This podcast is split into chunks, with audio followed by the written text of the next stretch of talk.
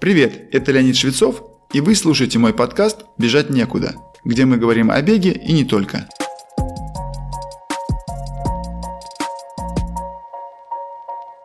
Про одежду и обувь для бега при минусовых температурах уже сказано и написано очень много. Я тоже принял в этом свое посильное участие. Правда, в этих описаниях речь шла об одежде и экипировке для тренировок, но не для соревнований. Сами понимаете, в этом есть важные отличия. В нашем соревновательном календаре марафонов и забегов есть те, которые проводятся в ноябре и даже декабре. Этот период можно назвать демисезонным, то есть это еще не совсем зима, но уже точно не относительно теплое время года. Сегодня я расскажу о том, как следует одеваться в условиях, когда температура лишь немногим выше нулевой отметки, а вероятность дождя и даже мокрого снега довольно высока. Это как раз те условия, которые могут свести на смарку вашу подготовку к этому старту. Если же подготовить экипировку к такому забегу, вполне можно рассчитывать на довольно удачный день. Скажу сразу, что мое описание ориентировано на тех людей, которые не отличаются, если можно так выразиться, морозоустойчивостью и не бегают в шортах и футболке при 5 градусах тепла. Чтобы было легче ориентироваться в выборе, позволю условно разделить одежду на 4 пункта. Первое – головной убор. Второе – верхняя часть тела. Третье – ноги. И четвертое – стопы. Думаю, выбор в первом пункте зависит от личных предпочтений. Если температура плюсовая, то большой необходимости в головном уборе с целью защиты от холода нет. Есть смысл надеть какую-то кепку или бандану только при вероятности ветреной погоды. Сочетание ветра, холода и, возможно, дождя могут оказать неблагоприятное воздействие на организм. Если же прогноз погоды на прохладную, но безветренную погоду, можно бежать и без шапки. При сомнениях все же лучше иметь что-то вроде спортивной кепки из ветрозащитной ткани. И в случае необходимости просто снимите ее и поместите сзади, за резинку штанов. Второй пункт или верхняя часть тела. Торс требует более основательного подхода. Грудная клетка и руки не так активны в движении, как ноги, поэтому лучше защитить себя футболкой с длинным рукавом.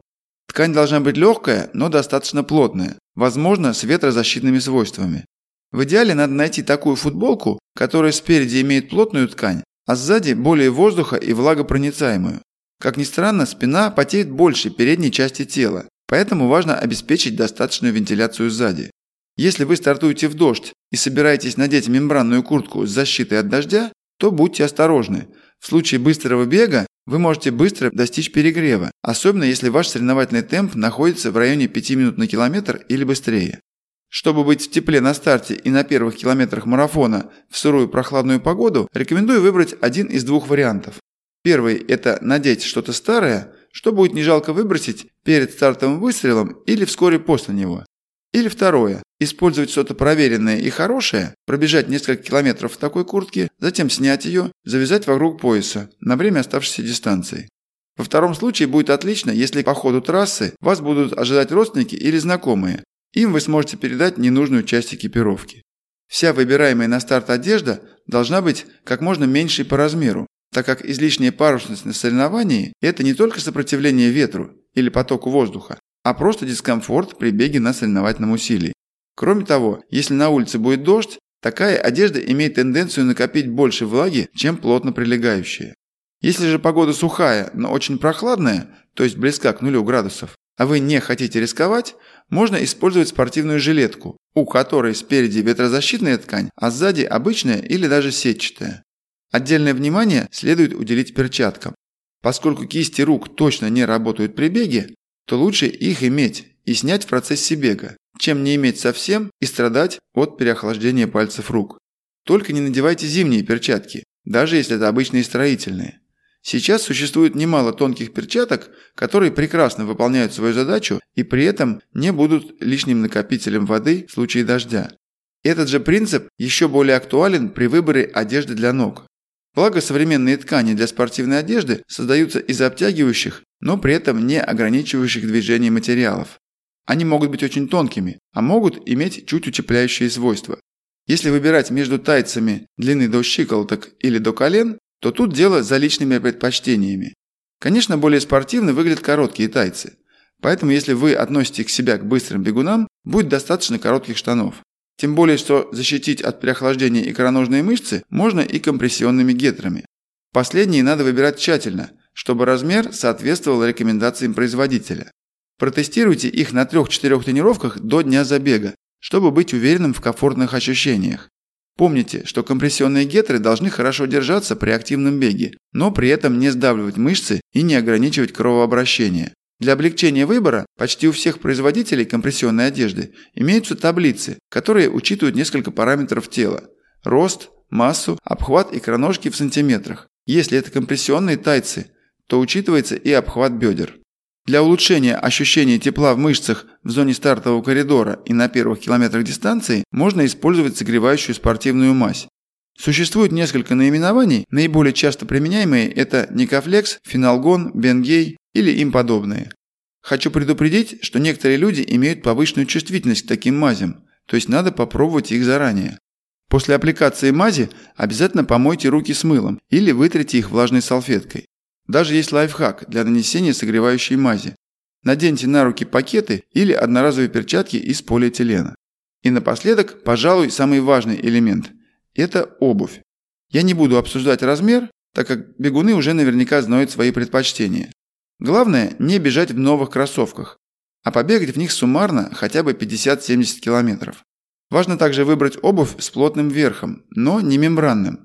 Последние предназначены для бега в морозную погоду, и даже в этом случае они бывают слишком жаркими, если на улице минус 2-3 градуса. В случае сомнений спросите консультанта в магазине, насколько теплый верх у конкретной модели. Зато очень желательно иметь кроссовки с особым подошвенным покрытием, которое обеспечивает хорошее сцепление на мокром асфальте. И я не имею в виду обувь для трейлов. Хорошее сцепление обеспечивается свойствами подметки. Некоторые производители обуви даже заключают договоры поставки материалов для подметки с производителями автомобильных шин. Лично я считаю это больше маркетингом, когда на подошве кроссовок написано «Мишлен» или «Бриджстоун». Могу поделиться одной историей из личного опыта, когда я очень пожалел, что легкомысленно отнесся к выбору этого свойства обуви. Это был мой далеко не первый и даже не десятый марафон. Но за два месяца до него у меня поменялся спонсор, и я не был полностью знаком с модельным рядом марафонок, то есть соревновательных кроссовок. Конечно, я протестировал три разных модели на тренировках и остановил свой выбор на, как мне казалось, самых комфортных. Но в день марафона погода была очень влажной, настолько, что плотный туман выпадал разой на асфальте. Где-то после 15 километров характер асфальта поменялся на такой, что мои марафонки при каждом шаге стали чуть-чуть проскальзывать. В этот момент я имел небольшой отрыв от лидирующей группы. Но из-за этого небольшого проскальзывания я был вынужден слегка сбавить темп, и вскоре меня догнали. Хуже было то, что примерно к 25-му километру я настолько надергался из-за этого проскальзывания, что у меня появилась боль в мышцах передних поверхностей бедер.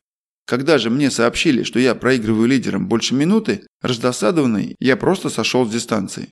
Это был мой первый из всего лишь двух сходов за всю карьеру. А в арсенале у меня 44 марафона в статусе профессионального бегуна. Причиной была всего лишь проскальзывающие подошвы. Конечно, с моей тогдашней скоростью бега около 3-10 на километр марафонцы-любители не бегают. Но согласитесь, что лучше исключить даже вероятность этого явления на соревновательном забеге. Итак, подведем итог. Для участия в беговом соревновании при температурах чуть выше или около 0 градусов верхняя часть тела должна быть полностью покрыта одеждой с частично ветрозащитными свойствами.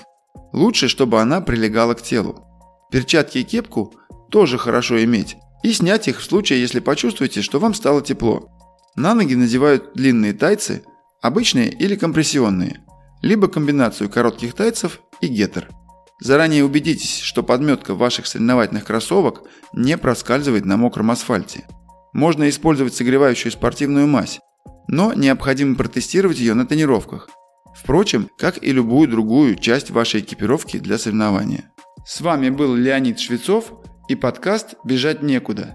Как я упоминал ранее, сейчас я тренирую любителей в рамках своей школы бега, где мы работаем над техникой бега и готовим к любым забегам вплоть до ультрамарафонов.